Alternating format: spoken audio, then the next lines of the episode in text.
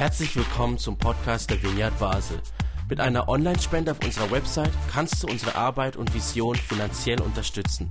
Vielen Dank fürs Mittagen und viel Spaß beim Zuhören. So, ja, hallo zusammen. Puh, ist anstrengend zu arbeiten. Vor allem bis die Schuhe endlich sauber sind. Habt ihr eigentlich auch Schuhe an? Die haben gar keine Schuhe an. Zeig mal, das geht ja gar nicht. Wer hat Schuhe an? Zeig mal eure Schuhe. Wem fehlt die Schuhe? Eine halbe? Ja, das ist nicht deine Größe. Du, nein, du hast zwei Jahre. Okay, sind sie ja super? Zeig mal, Daniel. Ja. Okay, schaffen wir noch ein bisschen dran. Warte, vielleicht müssen wir hier noch ein bisschen Zollengrad Nein, wir lassen das jetzt. Oh. Ich glaube, die brauchen mal eine Revision, deine Schuhe dort. Ach. Schau mal so durch. Wenn man, wenn man so mit Schuhen schafft, ich sage euch, das, das wird einmal so heiß in der Werkstatt. Vor allem, wenn man da muss die Sohlen an, damit die endlich heben und nichts abgeht. Aber es wird einmal so heiß da. Zum Glück habe ich ein Tüchlein dabei. So. Wisst ihr, was ich von Beruf bin? Was? Bin ich so vielseitig? Super, ja genau. Du sag mal, warum die, wer hat alles Schuhe an? Warum habt ihr eigentlich Schuhe an?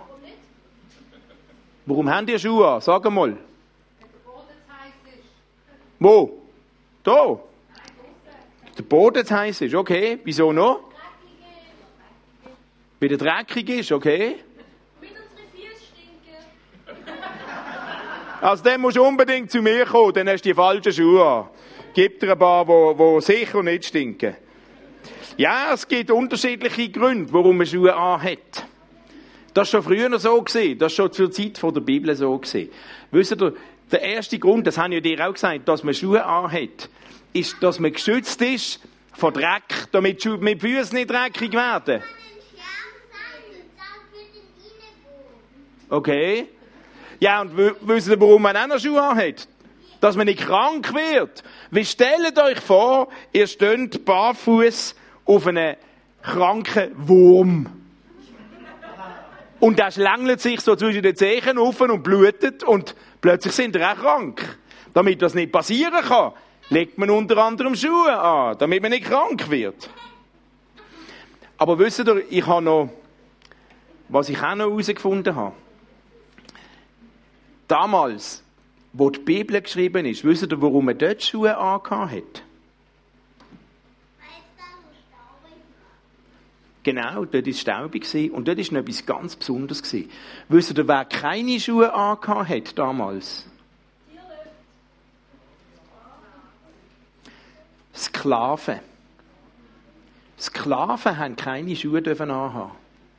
Und sobald jemand nicht mehr Sklave war, sondern frei war, hat er Schuhe gekriegt. Also Schuhe sind ein Zeichen dass man frei ist. Dass man sich selber sein darf dass man nicht jemand anderem gehört, ist ja eigentlich noch mega. Drum hat nämlich, kennt ihr die Geschichte vom verlorenen Sohn? Ja. Wisst ihr, was der Vater gemacht hat, wo der Sohn gekommen ist? Er hat es Fest gemacht und unter anderem hat er gesagt, hol sofort die Festschuhe. Als ein Zeichen, jetzt bist du eben nicht mehr Sklave. Jetzt bist du frei. Jetzt gehörst du wieder zu der Familie. Jetzt gehörst du zu mir. Du gehörst nicht mehr zu denen, die barfuß rumlaufen müssen. Hey Daniel, du bist ja nicht am Arbeiten. Wenn du den Ventilator ein bisschen anschaust, vielleicht habe ich dann ein bisschen Luft da oben. Vielleicht langt es ja bis zu mir. Das würde mir dann helfen.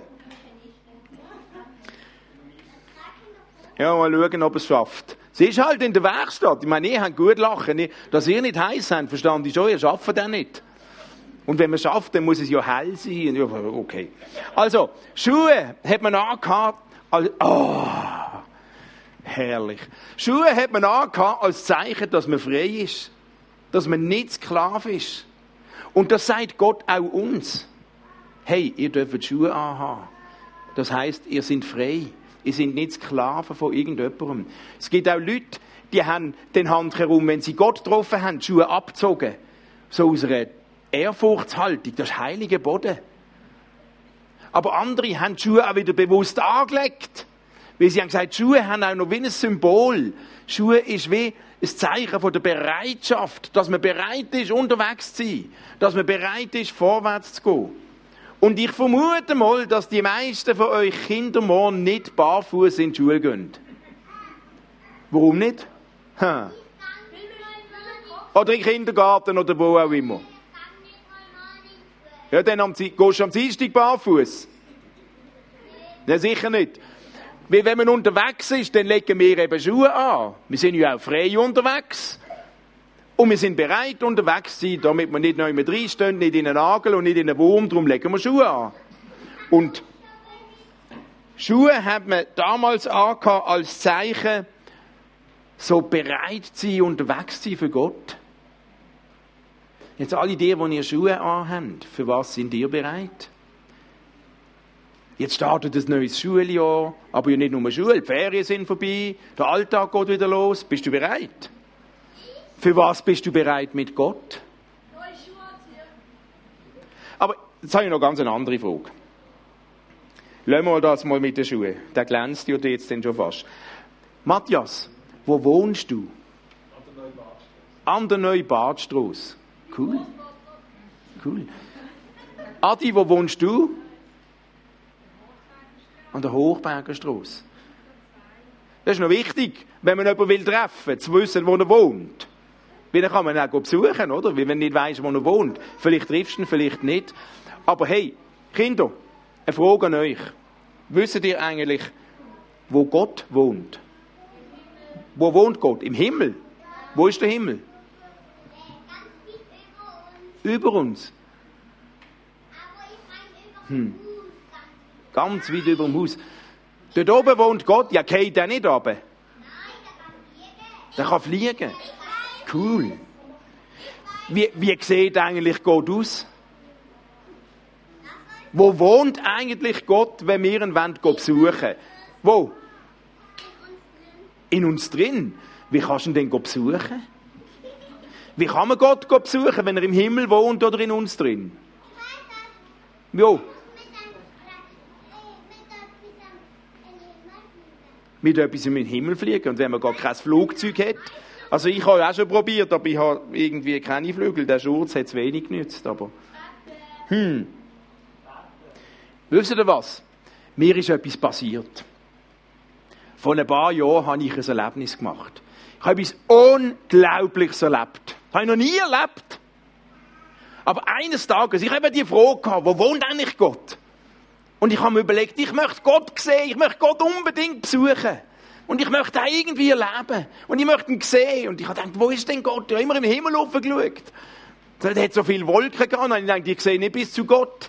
Dann ist es dunkel geworden, sind die Wolken weg, dann sind so viele Sterne gesehen. Und ich dachte, welcher bist jetzt du? Aber ich habe keine Ahnung gehabt. Dort oben.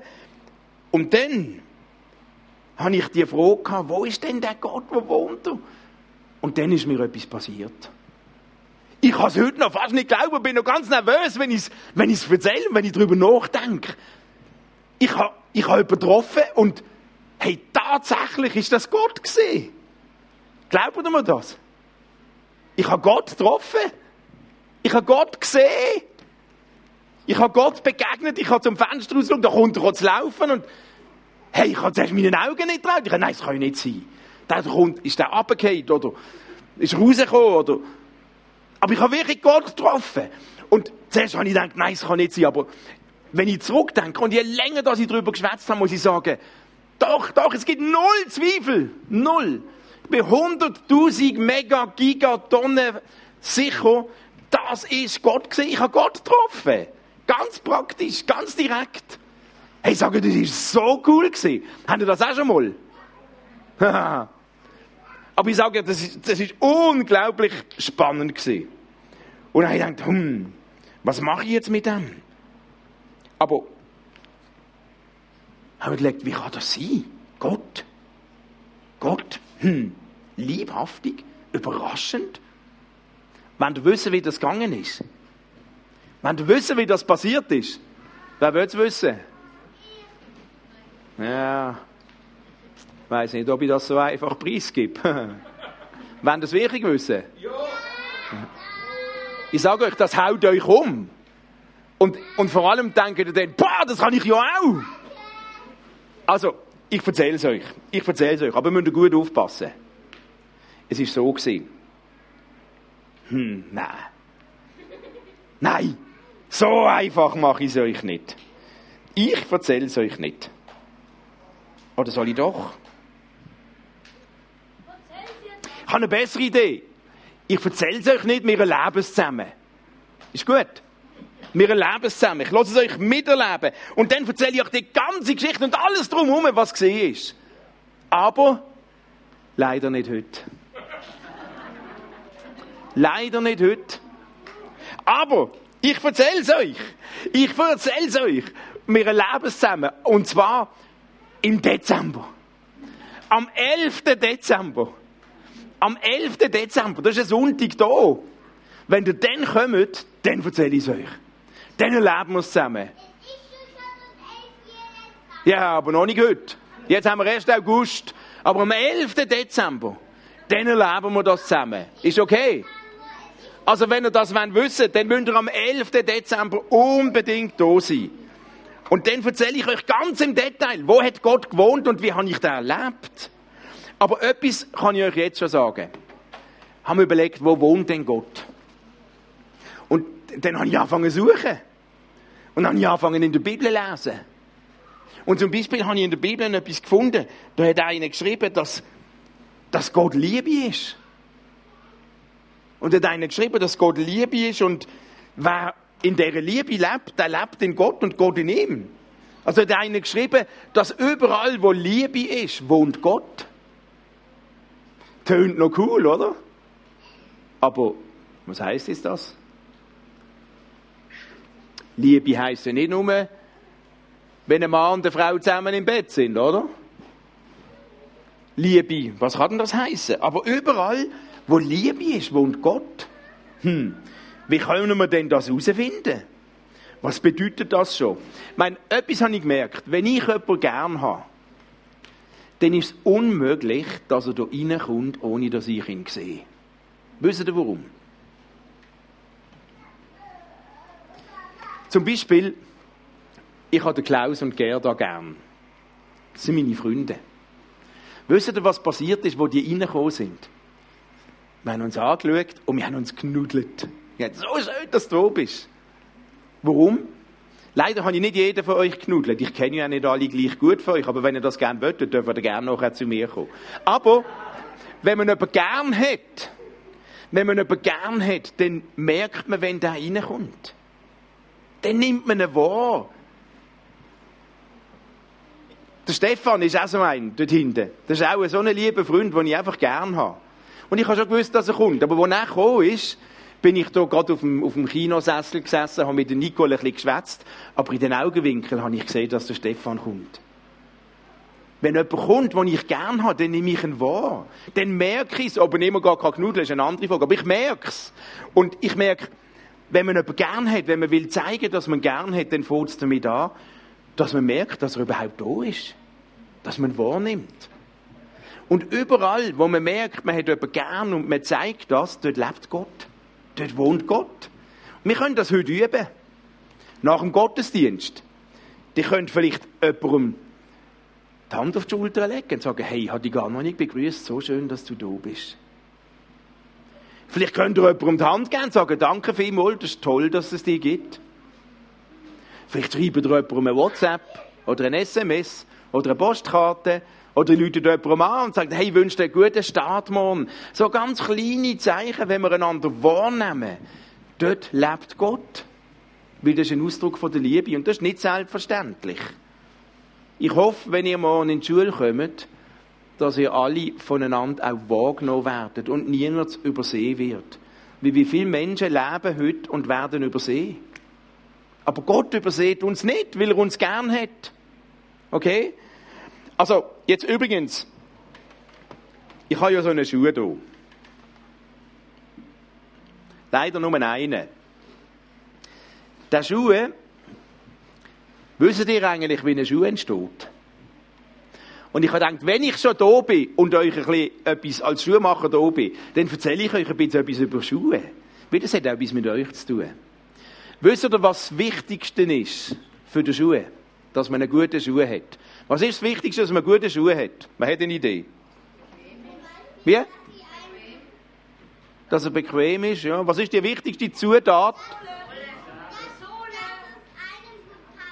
Ja, so, dass es einem gut passt. Wisst ihr, das Wichtigste? Das Allerwichtigste, dass der Schuh bequem ist, ist die Kuh.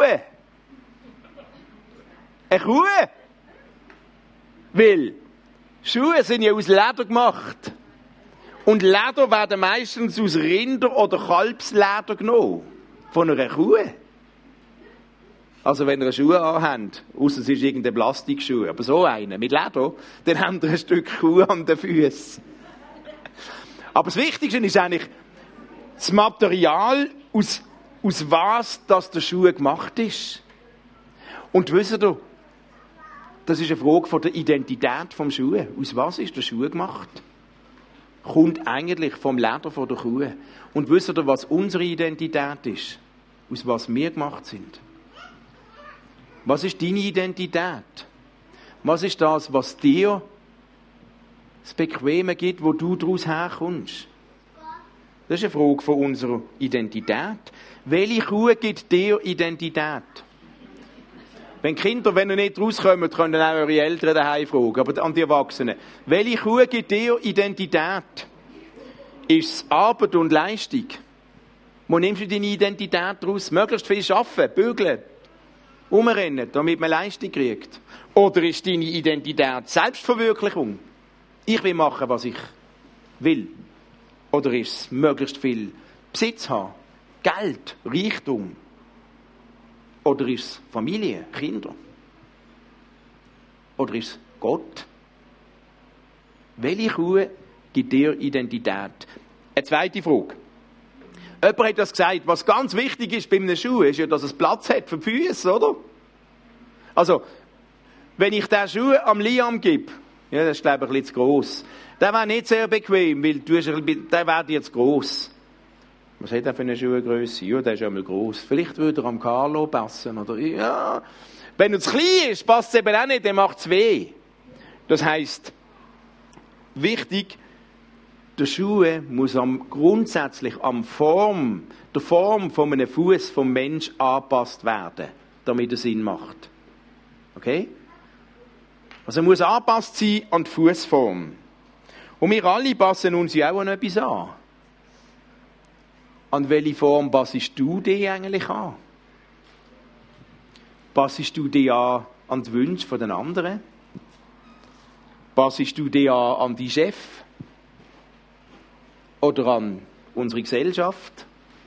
Oder passest du dich an an Sachen, wo Gott sagt? Und wisst ihr, was auch noch wichtig ist? Ein Schuh, der hat ja hier so Schuhbändel. Und wenn man mal drin ist, wenn so Schuhe zum Binden ist, dann muss man die Schuhbändel binden, damit er gut sitzt, damit es Halt gibt im Schuh. Weil sonst hast du einen Schuh an und hast nicht wirklich Halt und wenn du rennst, geht er plötzlich ab dem Fuß und dann bist du barfuß. Damit er Halt gibt, haben wir Schuhbändel. Oder so, so, so genau, so Bändel, so Klettverschlüsse, die sind auch, die geben auch Halt. Oder so, genau. Wichtig ist, dass ein Schuh etwas hat, wo, wo einem Halt gibt am Fuß. Das brauchen wir auch. Auch wir brauchen etwas in unserem Leben, wo uns Halt gibt. Und sehr oft ist der Halt, dass wir nicht allein sind.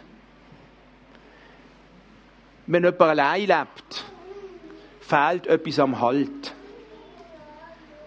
Und wenn jemand allein glaubt, fehlt ihm auch etwas an Halt. Wie es miteinander, einander zulassen, einander wahrnehmen, einander helfen, trägt dazu bei, dass wir Halt haben in unserem Leben.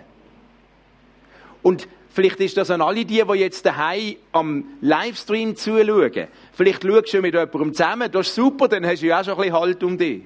Aber vielleicht schaust du auch ganz allein. Dann lade ich dich ein, komm doch die nächste Mal. Verpass nicht den Halt, wo dir die Gemeinschaft gibt vom Miteinander. Weil wir brauchen das, dass wir nicht aus dem Schuh fliegen. Und dann letztlich hat Schuhe haben noch Absätze. Komm, wir schauen mal, wer hat die höchsten Absätze? Wer hat Schuhe mit grossen Absätzen? Zeigen. Wer hat einen hohen Absatz? Okay. Wir schauen nachher, wenn es ein bisschen heller ist. Die Absätze, die sind auch noch wichtig.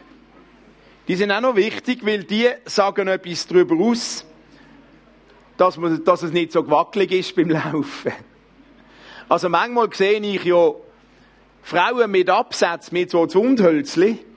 Mir wird es schon trümmelig nur vom Zuschauen.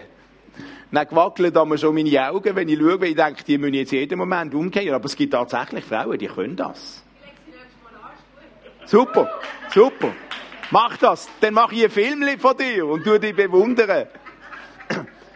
Also als Mann ist mir das fremd, aber ich finde das super. Aber ich habe gemerkt, würdest du das auch sagen, Bernadette? Je breiter der Absatz ist, desto mehr Halt hat man.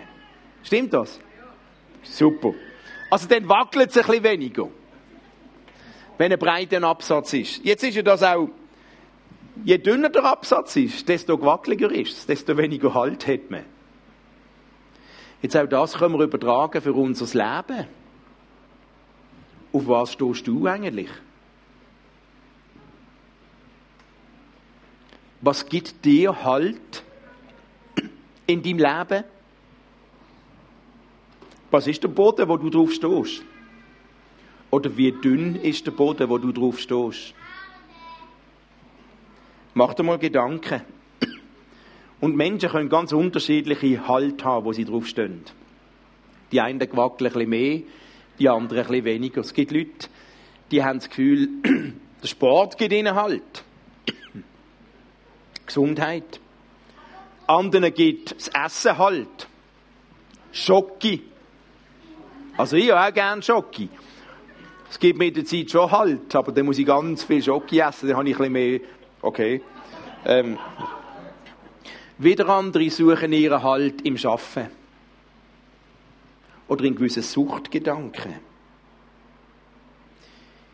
Wisst ihr, seit damals, was ich euch erzähle am 11. Dezember, seit dort, wo ich Gott getroffen habe, seit dort weiß ich, das hat in meinem Leben Halt gegeben. Ich könnte eigentlich sagen, seit dort, Gott ist mein Absatz geworden, wo ich drauf stand. Hey, eigentlich könnte ich noch, noch viel weiter gehen. Ich könnte eigentlich sagen, Gott ist meine Kuh. also, ja, nicht eine Kuh daheim, wo Gott heißt, aber ihr versteht, ähm, Gott hat meine Identität prägt. Und Gott gibt mir so Halt, wo ich drauf stehen kann dass immer wieder, wenn ich andere Schuhe versuche anzulegen, wenn es wieder ein bisschen gewackelt, merke ich wieder, wie wertvoll ist, zurückzukommen zu dem Halt, wo nicht gewackelt. Und das ist Gott. Gott gewackelt nicht. Und das erlebe ich immer wieder, auch wenn es stürmt, auch wenn es hektisch wird. Aber der Gott hat uns so gern, weil dort, wo Menschen auf ihn bauen und auf seinen Absatz bauen, dort lebt Gott, dort wohnt Gott. Jetzt also, jetzt habe ich ja den Schuh hier. Und damit ihr nicht vergesst, dass ich am 11. Dezember wieder komme und euch erzähle, schenke ich jetzt jemandem den Schuh. Und ich hätte ihn gerne am 11. Dezember zurück. Okay? Also ich schenke jemandem von euch den Schuh und eure Aufgabe ist, ihr müsst ihn von jetzt an jeden Sonntag jemandem weiterschenken. So dass ein bisschen den Turnus macht und rundum geht. Und vielleicht hilft euch das nicht zu vergessen, dass ich am 11. Dezember wieder komme. Da innen steht nämlich Weihnachtsmusical 11. Dezember. Okay? Also ich schenke den heute jemandem und der, der ihn heute kriegt, muss am nächsten Sonntag irgendjemandem da innen weiterschenken. Okay? Wer will denn heute? Jetzt, also du hast keine Schuhe an. Du kriegst nicht in dem Fall noch nicht heute. Du bist barfuß. Hast du Schuhe an? Okay, dann musst du aber nächsten Sonntag kommen, um ihn weiterschenken.